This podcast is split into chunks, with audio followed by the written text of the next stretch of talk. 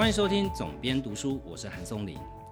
今天的节目是暌违已久的访谈单元，呃，邀请到的是我认识了非常久，也跟我合作过好几本书的房地产专家，他叫 Sway。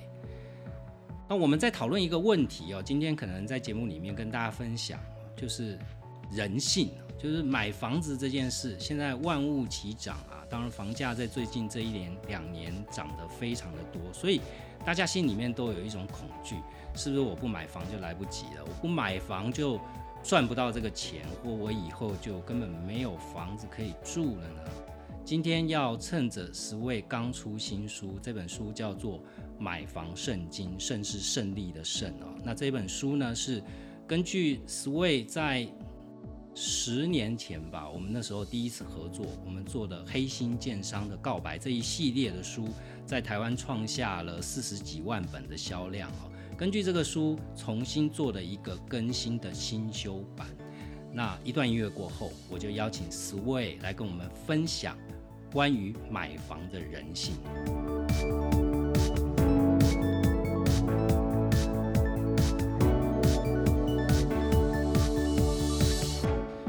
好，节目一开始，我先介把十位介绍进来哦。呃，十位，请跟各位听众打个招呼吧。哎，大家好，我是十位，我又我不是我又我来了。其实应该是老早就要找你来，对不对？没有老早，就就你就按照你的一本一本来嘛，对不对？我们要排队的，哎，我们还是敬仰你，所以慢慢排这样。我今天做到第九十集了，我当初。想说 podcast 要做一百集，没想到不知不觉已经做到第九十集了。不错不错，了不起。剩下十盖大楼也是很 辛苦的。结束之前一定要先找你来。所以今天找十位来，当然是因为一则是十位刚刚出了一本，今天第一天开预购物车的新书，希望你会满意啊，叫做《买房圣经》，胜利的胜哈。那这本书它有一个前世。对吧？就是我们合作的第一本书嘛。对，啊，叫《黑心建商的告白》。嗯，现在很多，也许你是 Sway 的粉丝团的粉丝，嗯，但是如果你现在年纪刚好是要人生买第一栋房子的年纪，你可能还不知道《黑金建商的告白》当年有多红，对吧？那这样子，人家细数当年有也是拍谁？不过呢，我们我有一个记录，我觉得蛮妙，就是创下台湾作家一天卖最大量的那个记录。嗯，一天卖四千多本。嗯，就是我们那本《黑心介绍的告白》。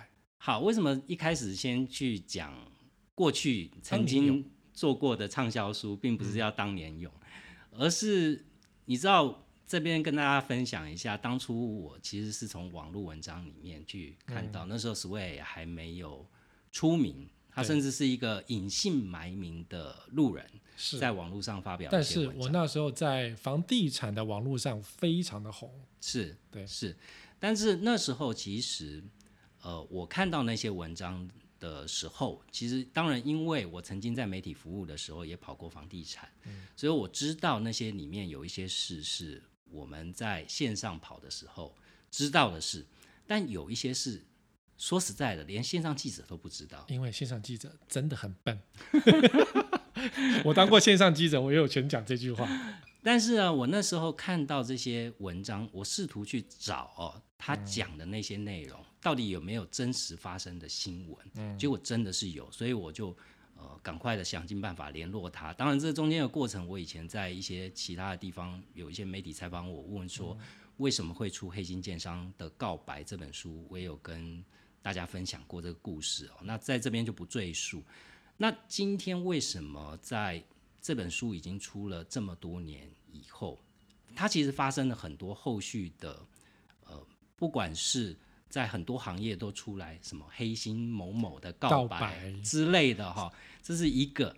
另外就是经过这十多年，其实我在做你的这一本新书《买房圣经》的时候，回头我们还是去查了最近的一些新闻，房地产的新闻，发现佐证一些吗？对，发现现在还是一样。是啊。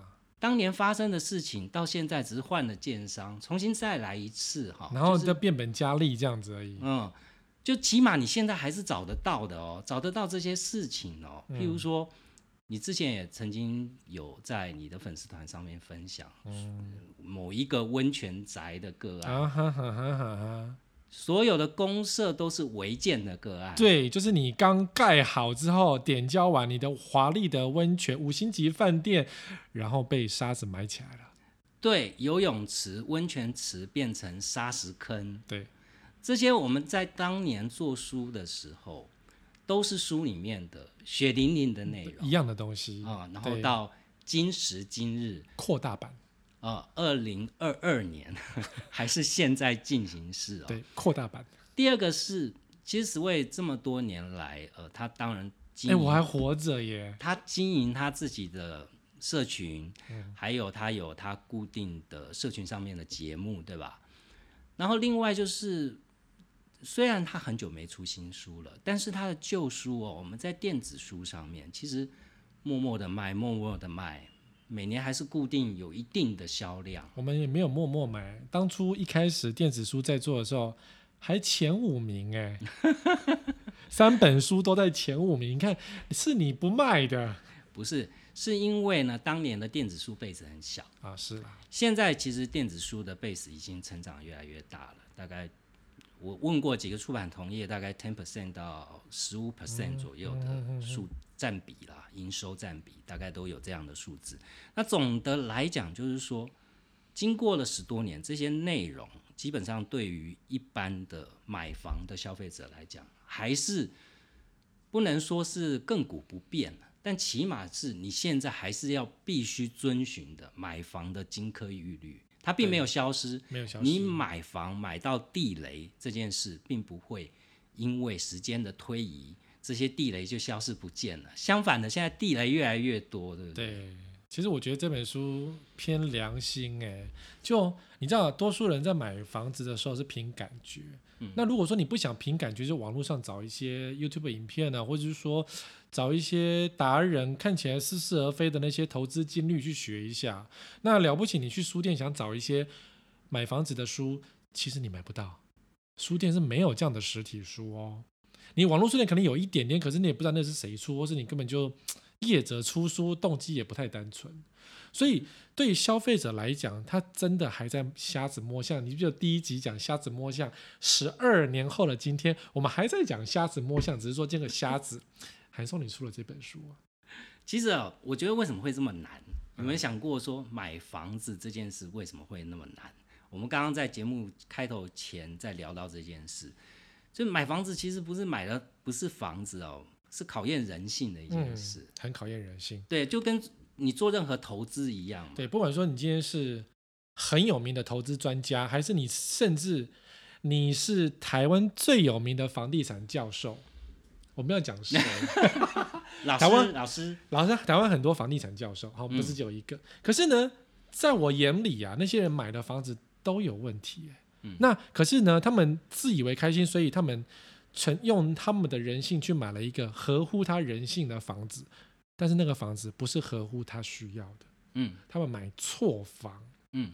对，比如说我一个朋友，他买了一个退休宅在你们那一区，嗯很漂亮，鸟语花香，附近鸟语花香哦。嗯然后可是呢，当他买那个房子的新闻出去出来之后，我非常的惊讶。我心里想，你为什么买这种地方？你怎么敢买这个建商？因为那个建商是有问题的。嗯，好，然后后来想想，对，因为这个房子符合他想要的，他都买那一。区的房子啊，对对他本身也住那一区嘛。可是他就忽略了很多他应该注意的人性，比如说，嗯其实他需要景观，可是那房子没有景观。你已经花了这么多千万，结果是没有景观的房子。嗯好，那你可能每天走路你是不需要生活技能，但他老婆需要啊。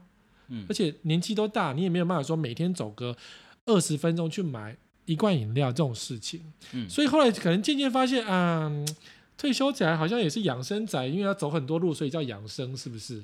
所以就会觉得好像又没有这么的好，或是没有这么需要，但是呢，房价又很贵。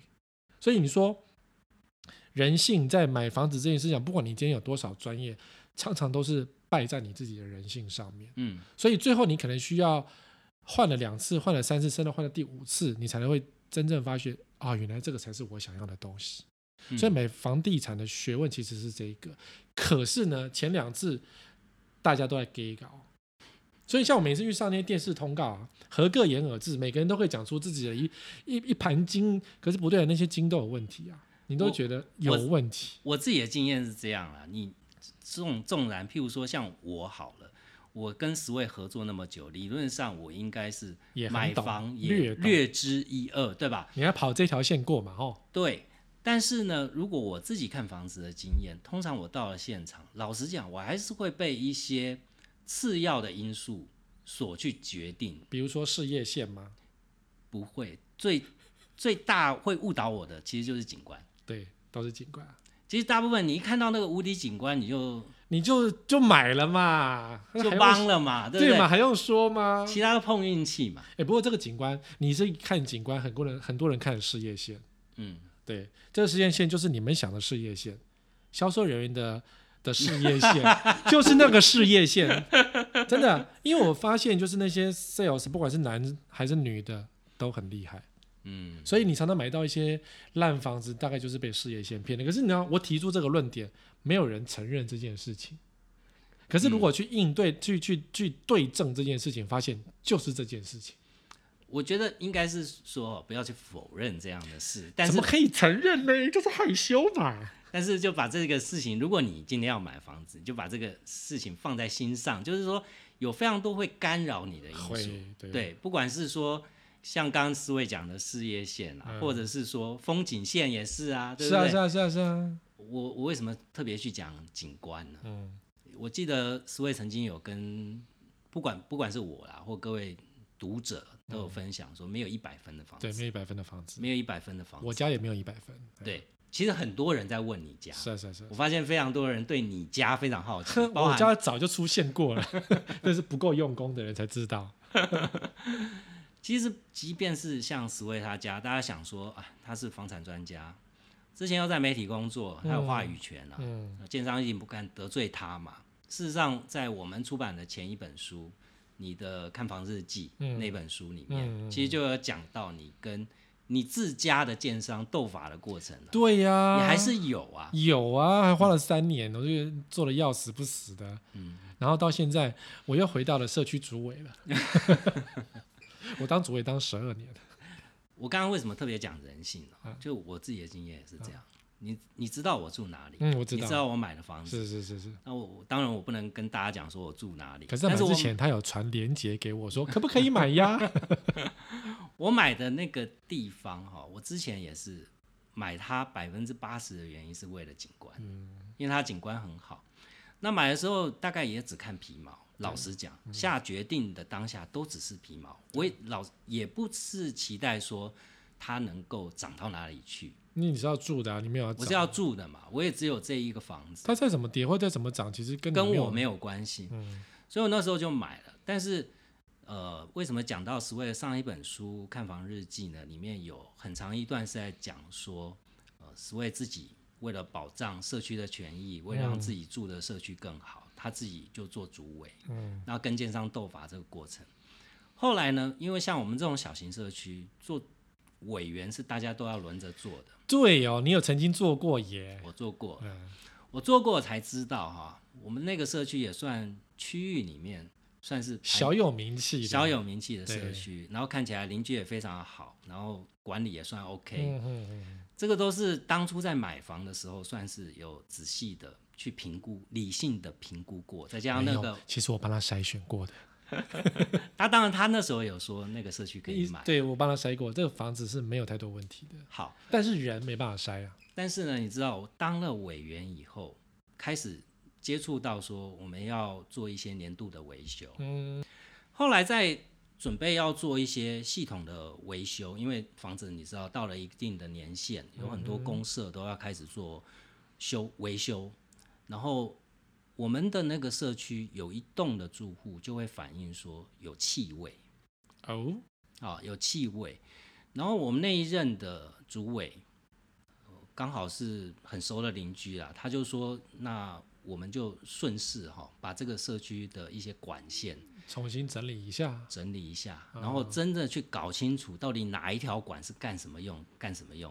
大家如果要买差不多十几年左右的房子哦，这件事，呃，也许你可能住进去之前你没有办法去判断但是你真的住进去以后，如果你参加了管委会，你可以主动的哦、让邻居大家一起来，嗯嗯，因为你长痛不如短痛，嗯你一定要面对过一次。对对对对对，我们那个社区哦，就是当我们要去查那些管线，全部查出来之后，你就发生，就像你自己书里面讲过的，化粪池呢，真的假的？其中一个没有通下水道，真假的？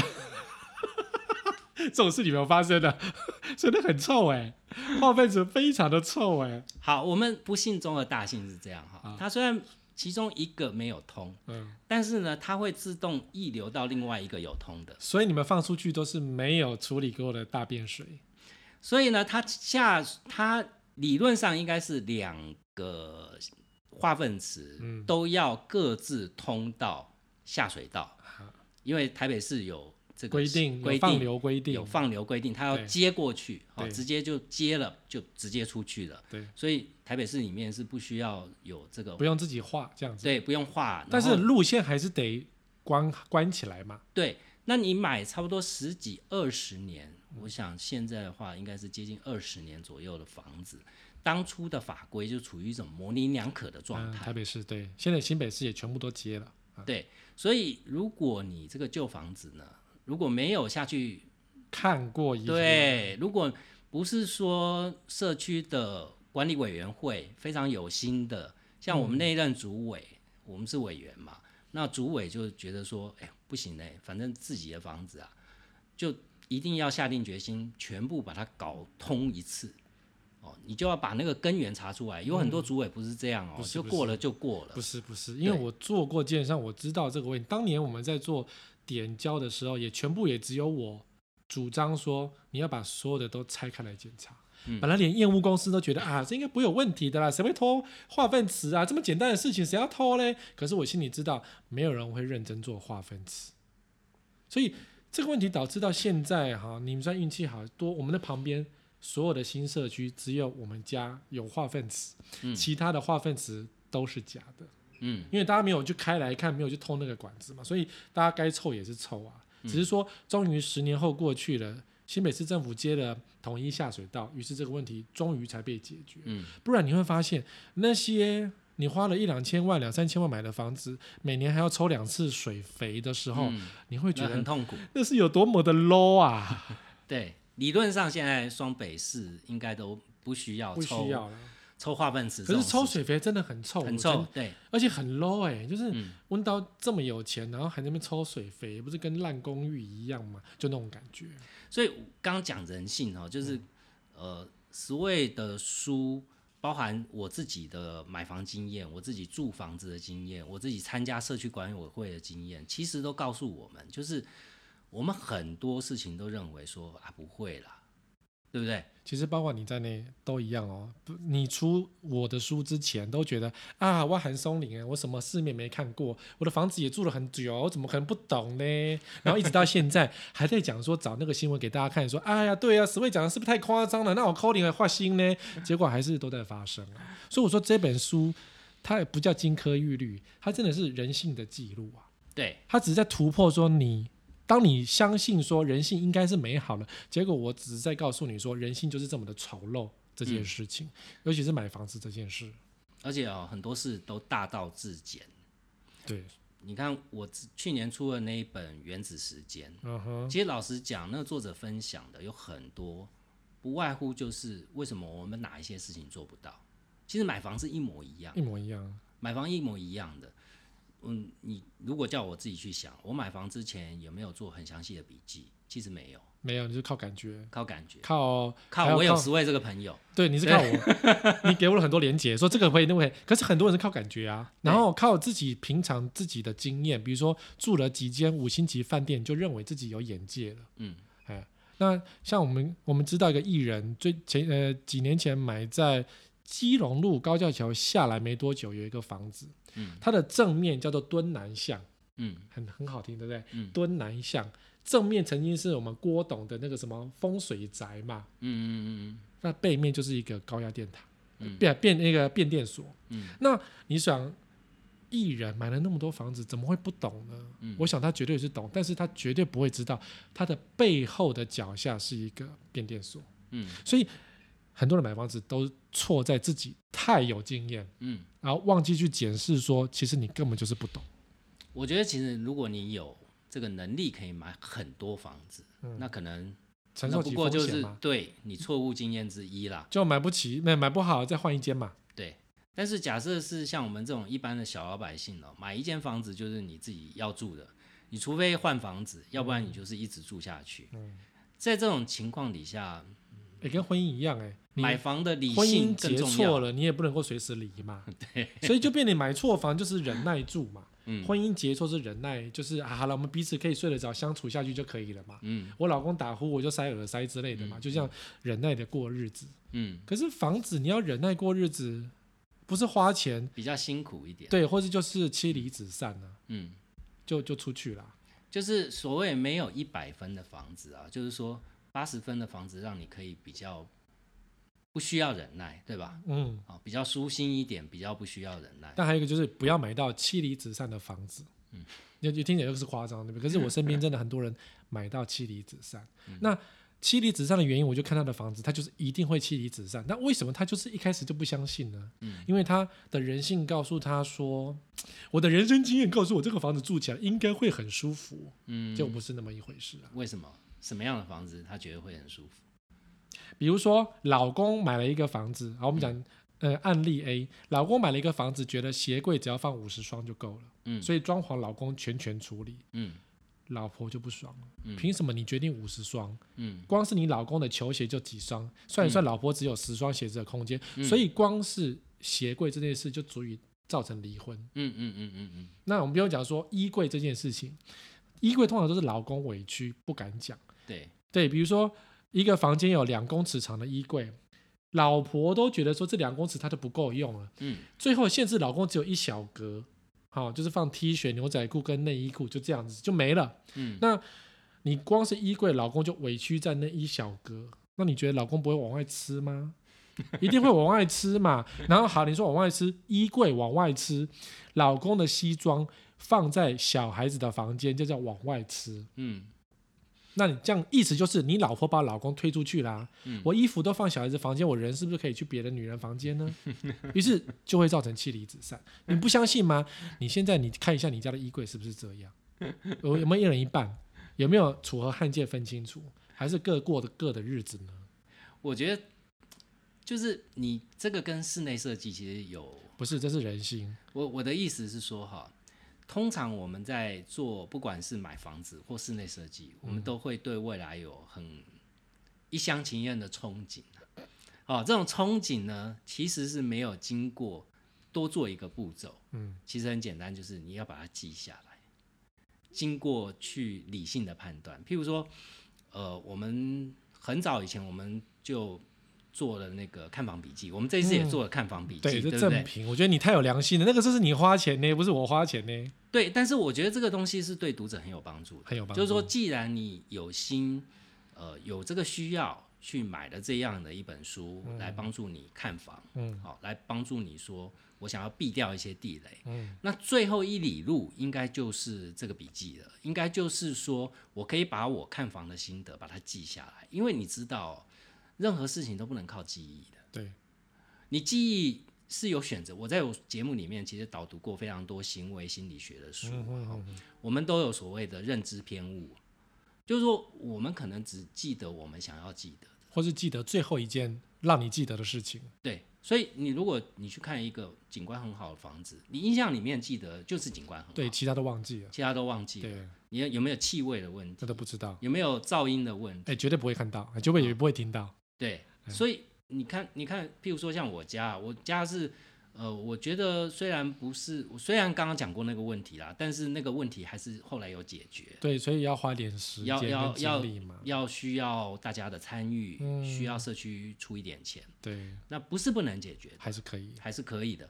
那警官那叫运气好。因为景观让我满足，因为有一个有一个新闻，就是我们写在书里面的，说、嗯若干年后发现化粪池不是化粪池，居然接到冷气的滴水口。所以他们家很臭，就是味道从那个冷气的滴水口渐渐的飘出来。这个怎么找都找不到、啊。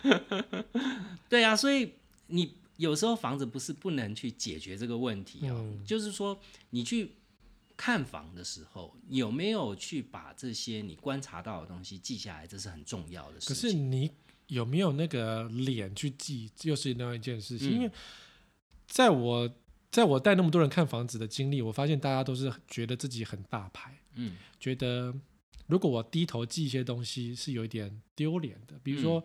我不想让房仲知道我什么都不懂，我不嗯想让建商的 sales 就是发现我连行情都不了解这件事，嗯。所以大家都打肿脸充胖子，然后一下子被那个情境就啊撒撒的呀就买下去。了。嗯，千万不要。可是大家很容易中这个计啊，所以我觉得我的书有一半是写的是销售伎俩这件事情，我写的很多啊。嗯对，就是把所有我所遇到的销售伎俩的事情多写一点，让大家去预防这件事。嗯，我觉得姑且不论哈，说你今天是假设你去买预售屋，可嗯能就有非常多这种话术啊。中古屋话术现场更多哎、过招，然后中古屋会有碰到房仲这种情况嘛，对，对贴身的那个技巧这样。对，那这个当然书里面有写的非常多，但我觉得回到人性面这件事，最重要你还是要对自己，你毕竟花的都是辛苦钱。自己要诚实面对自己啦。对对，就是说这个房子你要认清是以后你是要自己住的，嗯，然后它的缺点就像刚刚 Sway 讲的，你必须要盖瓜承受。我有我有一个记者朋友，嗯他租房子，所以一切从简，但那个房子租的很贵，在台北市。嗯然后他想买房子，于是跟我咨询，然后一开始我说你有衣服有多少？因为女生女嗯记者衣服一定超级多，鞋子超级多。他说没有，一般人大小我就够了。我说怎么可能？你每天珠光宝气，然后你我看你的照片都不一样东西，你怎么可能会不一样？他说没有，我的衣服会换掉，会卖掉，会给别人，我就不会留太嗯会多。断舍离。会断舍离，就是在买房之前会认为自己是控制的好，可是我跟他讲说，你一定要给你准备一个房间放衣服，你才够。嗯好，我给他这样的忠顾，花了很多时间是给他这个忠顾，他已经觉得不服气。嗯后来他买了房子，然后再跟我讲说，对不起，他错了，嗯。因为他真的是只有一个小房间放他的衣柜，觉得一般的衣柜就够了。就后来发现他的衣服也是爆炸，嗯，然后一开始全部塞满了，就是爆炸，嗯。他没有办法买衣服，他不开心，那些嗯衣服还不能丢，所以他买房子之前没有去坦然面对自己到底要什么。嗯。等到之后，他就觉得那个房子就不好了，嗯，他就想走，他就想想卖掉，想搬家，可是因为又不能够想卖就卖，嗯所以陷入一个僵局或是一个焦灼当中，嗯就很悲惨。嗯，所以你看好用不好用，其实是人性相关。人。性，它是人好性，第二个人性相关是不可讳言的是，大家去现在所有人都在关心的房价的问题，嗯哼，对不对？所以我们都算跑过空头那段时间，嗯，就是房地产曾经有过的十年大空头，对，或是一些我们那时候空头的事件点这样。嗯你那时候应该在业界，我你说 SARS、金融海啸、亚洲金融风暴，嗯，在亚洲金融风暴那一段，嗯。一九九几年到两千年初那一段，嗯，我刚好买房子的时候，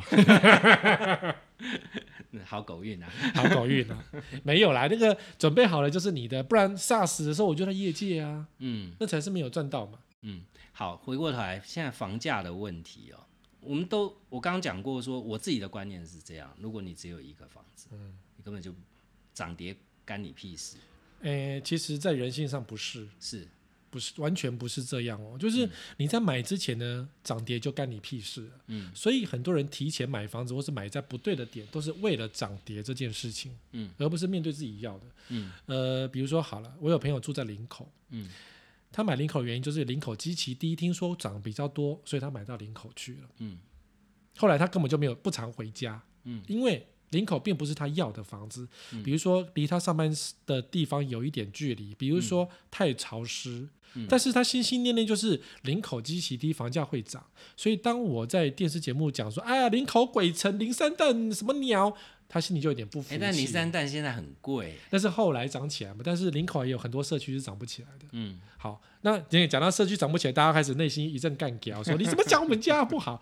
对，可是回到房子的初衷，如果你选错房子，其实你就是涨不起来。所以林口有很多社区是涨不起来的。嗯，那你这样子忍受房价起涨的那一个尾端的时候，比如说十年，但这十年你每天住的不开心，嗯，所以后来我那个朋友就根本就是没有回家，大概一年有半年的时间住在他想要住的地方。嗯那现在平常有空去住台南。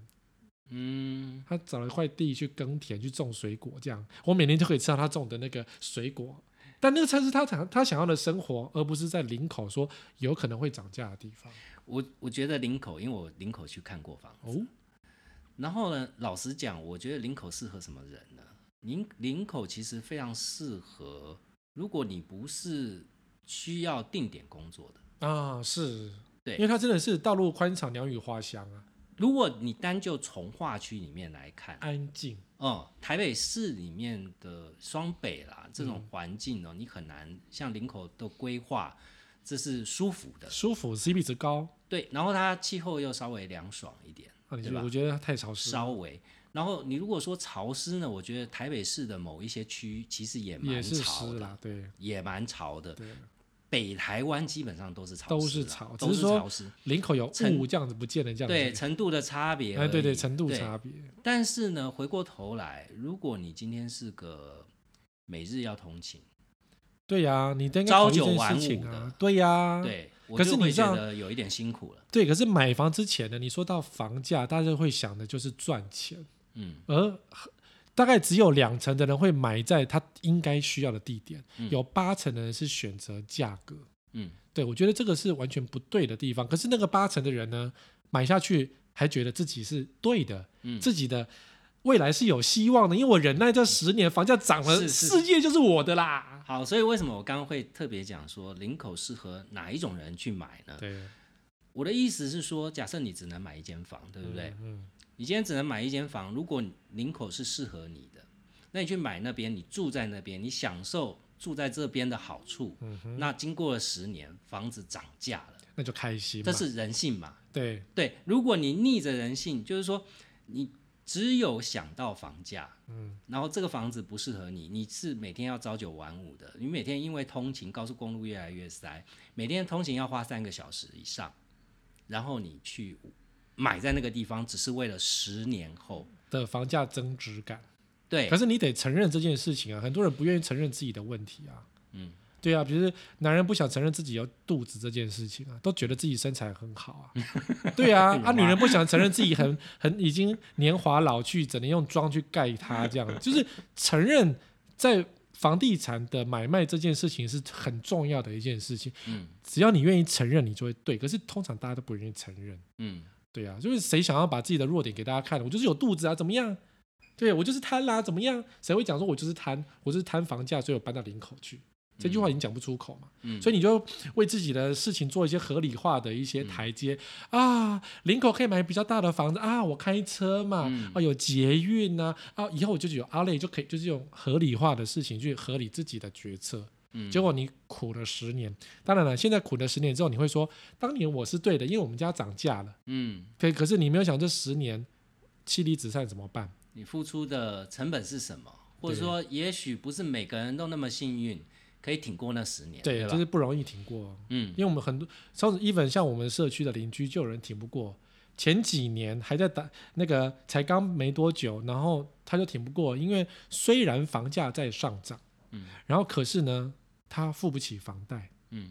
哎，所以他后来用比当，比如说他当初一平二十万买的，假设了哈，嗯，然后他卖掉是一平二十五万，因为他二十万的时候他付不起房贷。你家哪只有二十？没有当年当年当年。当年。好然后邻居用二十五万卖掉，他酒一瓶赚五万，嗯。好，然后他的压力解除了，因为其他收入并没有很好，嗯。所以后来他卖掉我我们这个社区，跑去外面租房子的时候，他开始生小孩，生一大堆，嗯哦，那那表示那就表示其实他不应该买房子，可是他虽然在我们社区赚到一点点钱，但是表示他买房子那个 moment 他不应该买，因为他嗯财力不够。嗯对，所以如果他挺过去了，当然时至今日想挺过去，他是赚很多钱。对可是他当年是差一点挺不过去，因为他老婆要跟他离婚。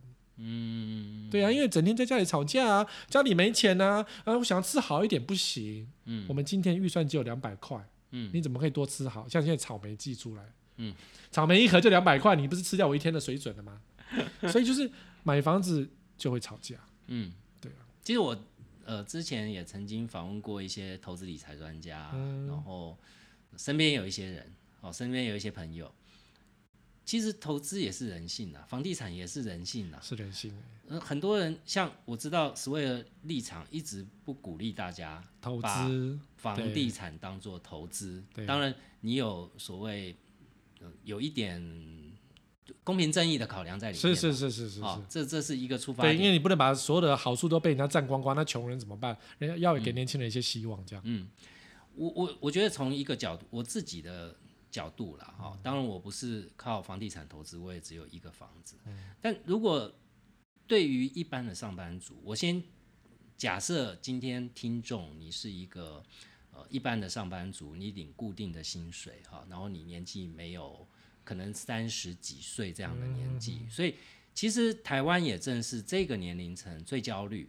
对，最焦虑。最焦虑，因为他们他们一天到晚就会焦虑，说我是不是这一辈子都买不起房子？对，因为你还在位置，我也还在位置，就三年三三十几岁的就上不去了。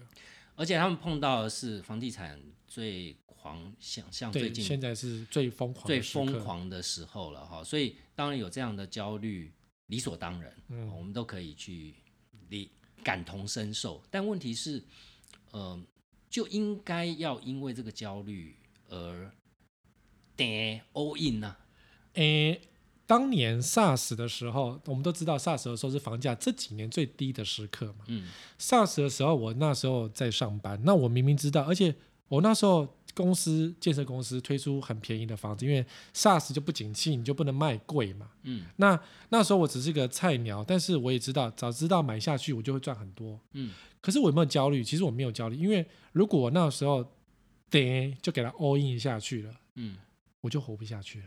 嗯我可能会在两年后房价赚到钱，但是我这两年活不下去，嗯因为我可能连泡面的钱都吃不起。嗯对，那你觉得这个日子值得，你就去 all in。嗯如果你觉得这个日子不值得，你就租房子没关系，反正我只是多花点钱买下一间房子而已嘛。嗯，对呀、所以这个是你去判断到底要不要 all in 这件事情。或者说你要选择过哪一种生活？对，因为你可以住豪宅但吃泡面，其实嗯大家、就我们只是没有在讲嘛，对，很多人真的是光鲜亮丽，然后吃泡面，然后早些年不是大家是租名牌包包，因为穷鬼可是想要每天换名牌包包，于是都用租的方式去展现自己的实力，其实是用租来的。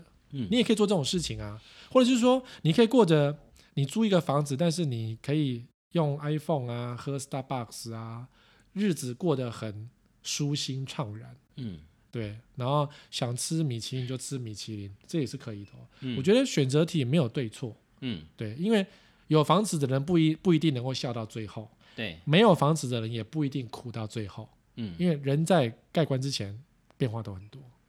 好，我觉得房地产投资的角度啊，我并不完全否定房地产作为投资工具的嗯，一个项目。我否定哎、我我我觉得哈、呃，我我是这样把它看，嗯嗯嗯，呃，其实也是来自于人性。是我们人性都会告诉我们说，我们应该是定期定额，我们应该是投资在雪球股，稳定获利。哦，等一下，雪球股是一本书，这这类的观念太多了，太多书都是讲类似的观念，告诉你复利的力量。嗯，对对对对对，哦，你定期定额投资多少钱，你就买什么股票，然后多干年后就怎么样了？对好，呃，但是哈，但是人性，人性，人性哈，就是说复利这件事的确是威力强大哈，嗯但是如果没有一个工具把你的钱锁在一个地方，啊，所以你是说房地产投资是一个锁钱那个方法？对我觉得如果你的筹码没有很多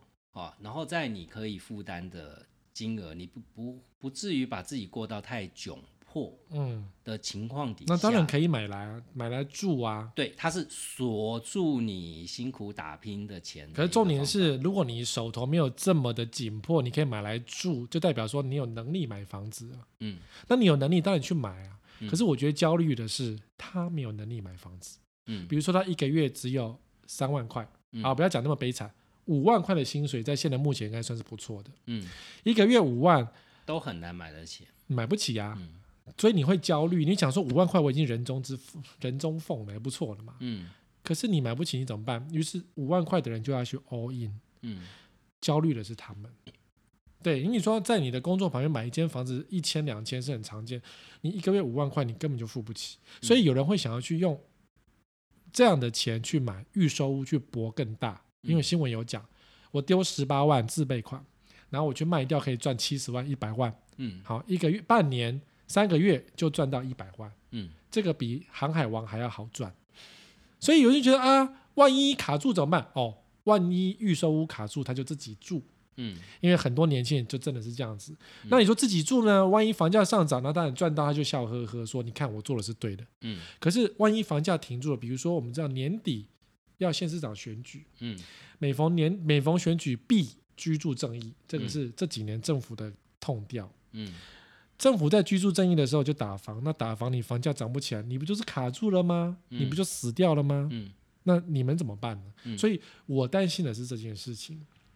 再举一个例子，一笔钱一百万，你要去买台积电旁边的房子，还是买台积电的股票？嗯这件事我问过很多年轻人，没有房子的年轻人觉得我应该买台积电旁边的房子才对呀、嗯因为万一卡，万一那个盖好了我就赚钱，因为台积电会赚钱，因为台积电最近到处在盖房子，嗯还盖厂房，所以他觉得我应该买台积电房子啊，万一不行我就自己自住嘛。嗯那这时候我就问他，自住啊，你是竹科吗？你也不是啊。嗯啊，你是中科吗？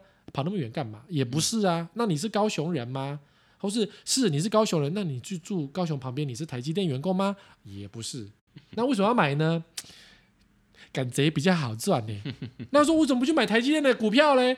台积电股票很贵，他也知道台积电股票很贵，他就没有想到说他在玩期货耶。嗯，你买一百万的钱去买房子，那个虽然你再贵投期款也可以买两张。对之类的嘛哈，可是他觉得说，呃，我有一百万可以买一间房子，他觉得 feel 很好哎，嗯所以他抵不过他的人性，跑去买台积电的房子。可是就获利的角度，嗯台积电的股票屌打台积电的房子，嗯对，从以前到现在，不管什么时候波段来算，都是这样。嗯对呀、那你为什么不买台积电股票呢？啊，这时候，呃呃，就就不会讲，就讲不出来了。嗯可是他的心里告诉他，他应该买房子啊。嗯妈妈都跟他讲，买房子可以守住钱啊，他应该去投资一些房子之类的啊。嗯所以你看，造就了新竹的投资热就是这样来的，造就了高雄的投资热就是这样子来的。嗯对，那最近呢，台南醒过来了，嗯因为台南会发现啊那么远，南科那么远，台南市中心或大家一起被冲一下，大家突然间醒过来了。嗯，对，所以台是涨太多了啦，就是涨太多，因为那时候嗯全民疯嘛。可太是可怕了。大家现在醒过来就发现说，台积电在南科，那我安平，台南的安平在海边水边，那我住这边要去上班吗？台积电的人会来买我的房子吗？不会啊。嗯所以台台南人渐渐醒过来，可是高雄人还在疯哎、嗯对呀、台中人台中还想要靠这个来板房价，你知道吗？人性啊，我觉得对于一般人来讲，哈，其实即便你是把房地产视作为你的资产，嗯或者说你的投资策略的一部分，呃，同样的，你还是要用自住的角度，而不是房价的角度来看嘛。对啊，因为真正落实到说这个房子的保值，就是自住的好对坏，还是说你的下一手到底能不能顺利的卖出，以及卖出嗯。好的价钱，它的关键还是在于说后续它能不能卖得掉，对，能不能卖得掉，还是在于说这房子盖的好不好，然后社区的品质怎么样啊，然后不是只是有一个在台积电旁边啊，或者是怎么样，嗯他就保证 guarantee 你一定可以赚到钱，你一定可以涨几番，对吧？这个角度不是这样。如果你还有还有算命说、哎，嗯比如说我们知道宝咖咖的房子都不好，对不 宝咖咖，对？你的节目可以讲保家吗？可以啦哦。那是你讲的、啊，我无所谓啊，我反正我也没业配。我有一个保家的网友嗯说说，哎呀，我们家房子漏水，不是这样子。然后我就回头就问他说，你你买之前知不知道他是保家的？嗯他说知道啊。那我就说，我在问他，那你买之前你知不知道这个建商一定会漏水？知道啊。那我就问他，那你为什么要买？因为地点好，我不是不是，他回答不是这样。如果是地点好就算，他想的是。我上一间没有漏水啊，所以我命中带财啊，我的田伯公很稳，所以他就继续买下去。就我怎么知道发生这个事情？我心想你是头壳坏，还是算命算命的那个口水吃太多？就很多人就是真的铁齿，铁齿，嗯超铁。你说什么地点好没有？他们就明知道这个东西不好，他硬要买，因为他觉得嗯他上一间很好，所以下一间一定也很好。嗯，对，因为我妈也有这种个性。我常常觉得就是说，像我周边有一些朋友啊，大家都是创业者，或者嗯是说也在企业做过高管，理论上钱这件事都看得呃算是都会精明，对，都是精明的哦，都会看，然后对于数字也是会算的。嗯但是碰到譬如说投资，嗯哦，嗯譬如说股票，然后前一阵子不是有很多股票涨得很凶，嗯，然后像房子，看房价，哦就是当你很想要的时候，就就失心疯了，你知道吗？就是就是觉得说，哎，你算各方面阅历，呃、应该是很好才对，也自己开公司。如果你今天放在你公司，你要去假设我们来讲，你要去 bid 一个版权，嗯你会这样失心疯吗？你今天要投资一项事业，你会这样失心疯吗？你你你今天讲说买一个房子，现在房子动辄都是数千万，千万。头款都是数百万。可是你看，其实今天一家小公司投几百万在一个项目上面，都算是个大钱呢。很仔细嘛，很认真嘛。对，会很小心的评估了。哎，你应该问他们说，为什么当年他们他们敢这样子砸钱下去？我觉得这就是为什么今天跟你聊人性这件事。我发现大道至简是对的，就是说任何复杂的事情都是因为操作的人想要把它变得复杂，其实它都相对来讲是简单的。嗯，简单。就是如果你能够，呃就你最前面讲的，诚实的面对自己，就是你搞清楚你自己的需求到底是什么，你愿意坐下来，打开笔记本，把它写下来，你的需求是什么？你今天看到房子长怎样？你的需求是什么？看到长怎样？当你记下十个、二十个、三十个房子，你诚实的去看，答案其实很明显。你要从三十间里面去挑一间，相对来讲不是太难的事情。所以其实我们过去旧的读者应该还蛮幸福的吧？因为嗯我收到很多 feedback，就是买了我的书，然后写了私讯跟我讲说，其实呃什么避开了一些不好的东西，最后他买了什么好房子之类的这种鼓励正面的话，其实超级多哎。嗯我们卖了四十万本，照理说应该扣除重复购买，至少也有十万个读者以上吧？不止啦，因为很多图书馆，那图书馆也有嘛？我说重复你好购买。多粉丝说他是在图书馆看你的书，哎、你知道最夸张记录是在图书馆排两百多个人，他才能等到我的书。两百多个都多久过去了？哦，那这些人呢，至少应该能够避免避免跌倒或是避免摔跤啦，嗯应该是有啊。嗯只是说，我觉得再版的意义在于，还是有不断的年轻人想要投入这个市场，或是他需要，或者他长大需要买一间房子来住了。嗯，对，所以出这个书不容易耶，我就觉得现在大家都不太买书了。可是有个东西出来给大家看，我觉得还是蛮好的。嗯，呃，其实老实讲，Sway 之前我曾经跟他几年，好几年了哦，就是陆续跟你讲说，我们是不是要出下一本？对啊，我们要出什么新东西？我们每年都会聊一下对，关于接下来要写什么东西。但是呢，后来评估整个市场，我在去年的时候跟他讲，我嗯说，哎、房价实在涨得有一点开始了。对，看看出来就是说有点嗯，像我们当初跑线里面碰到那个，不管是空头或者是多头，对，就多头出现喽。它都会有一种晒，嗯啊，它都会有点晒。那我们就会觉得说，哎，在这个时候是不是能够提醒大家一下，对，就是把旧的作品再加上电子书卖的还不错，以及很多你的粉丝也都时不时就在问哪里可以买得到，所以我们就把它导购到电子书去。对，后来就想说，把这所有东西把它精简集合变成一个大全集的概念。以前是三本书，对很麻烦，你可能要买三本电子书，或者是你要去图书馆借三本。嗯哼那我现在就把它做了一次的整合，然后 Sway 也针对了新的内容，有加一点从化区的内容于等于是重写，我觉得因为内容都还是有一些 update，嗯，对，等于是重新整理得出一本适合现在的情况的房地产的书。对。然后尤其是从化区，嗯，我觉得从化区这个题目可以好好聊。其实这个我期待你可以略虎须，你知道吗？多发挥写出一本专书出来。多少人为了从化区抛头颅洒热血，就是为了赚到钱。然后我这边跟你讲说，哎呀，这里也会淹水啊！我觉得出去之后，搞不好被骂到翻。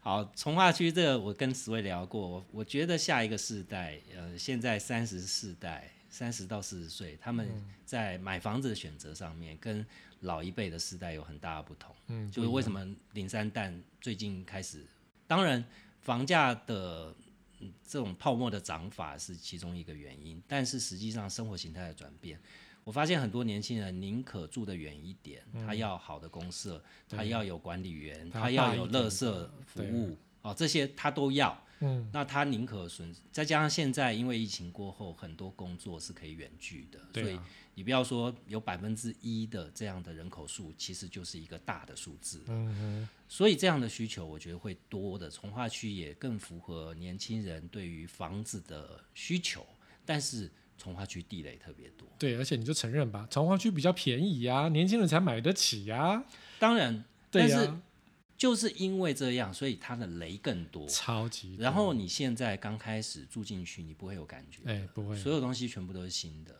但你如果这个房子住个五年，不用不用超过十年了，五年八年就够了，就可以看到一些变化出来了。嗯、有一个从化区最妙，叫做新庄副都心，嗯，每况愈下。况那个下到现在，我可以不用写了，因为大家都知道它现况真的不是很好。嗯，那当然，这个也是我们之前就说中了，它是个不好的东西。然后十年后现在来验证，我讲的东西丢啊。所以有时候我觉得，其实有时候我不太敢写东西耶，因为当我写一些东西，发现后来会验证的时候，我会有点害怕。所以你会看到，你看现在新庄复读新的价钱，对比于现在房价飙涨的那些区域，其实还在炒那个梦啦。对，可是新都复都读新因动为已经，所以它不太会动。它动，而且甚至都是赔。那我讲一个恐怖叫做桃园。其实有一次我在我节目讲桃园，我说桃园因为航空城的关系，因为呃飞飞机的人很多，航空的事业的人很多，所以这个地方的疾病的风险会非常的高。嗯我在某一次节目这样讲，讲完之后我就后悔了，嗯因为我并没有在针对空姐或是机师这件事情。嗯好，来诋毁他们的工作，因为你本来就是接触外面的细菌会比较多嘛。嗯果不其然，过了一两个月之后呢，台湾就封城了，嗯因为就是一个机长发生的事情这样子嗯，那也让台湾封城。然后现在你看桃园又出事了，嗯，所以我就觉得。我那集节目又把它销毁，我讲了很多我不觉得我觉得不应该让大家听到的东西，但我觉得还是要讲，因为我觉得那是事实。好，所以其实这一次书里面也有讲到一些从化区的内容。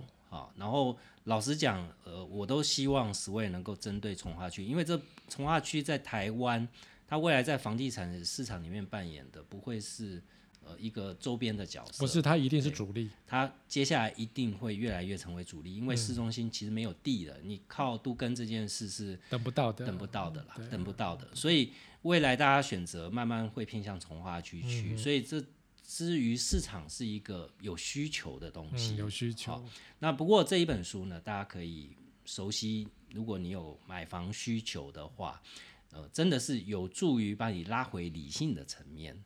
哦，就如果你有看的话啦，如果你愿意面对自己，重点不是买书哈，重点是买了书以后看完以后，对，你你要面对自己啊，对，你要面对自己哈。如果你买了书，还是看完以后还是要催眠自己，那也没有办法哈。对呀、你还是要诚实的面对自己哈。所以今天谢非常谢谢十位来上我的节目，在第九十集的时候邀请到十位，真的别具意义啊。好啊，那我期待十位能够再出新书哈，尤其我刚刚讲的从化区。那这本书呢，在今天呃即将在博客来，也不是即将，已经打开了购物车，开始预购。那在预购期间呢，其实我们首刷有一个赠品，就是我们刚刚讲到的看物笔记。哦，在这一本里面可以收纳十，我记得好像十二个吧，十二个还是十五个？我记得蛮好看的。嗯，就是你可以把你的看屋的心得，可以我们上面有一些分门别类哦，然后书里面也有一些看屋必须要提醒的一些事项，无印良品风，对不对？对。然后你可以就一真的是一个一个记下来，然后一个 page 两个 page 这样记。那整本书，呃，不是这整本的笔记本，你就可以去假设你看了十二个物件，你真的把这些物件都看完了，你回到家里面，你觉得我到底要针对哪一个下去议价呢？你重新把它 review 一遍，相信答案很清楚，就呈现在你眼前。对，要承认自己哦。对，你要真实的面对自己，真实的去记下那些符合你需求以及不符合你需求的东西，答案其实就在你眼前。我们今天怎么结尾很像光明璀璨的感觉？对啊，我是励志节目，你不知道吗？不知道。好，今天是非常谢谢十位来哦，那跟各位听众说拜拜吧，拜拜啦，拜拜，下期节目见。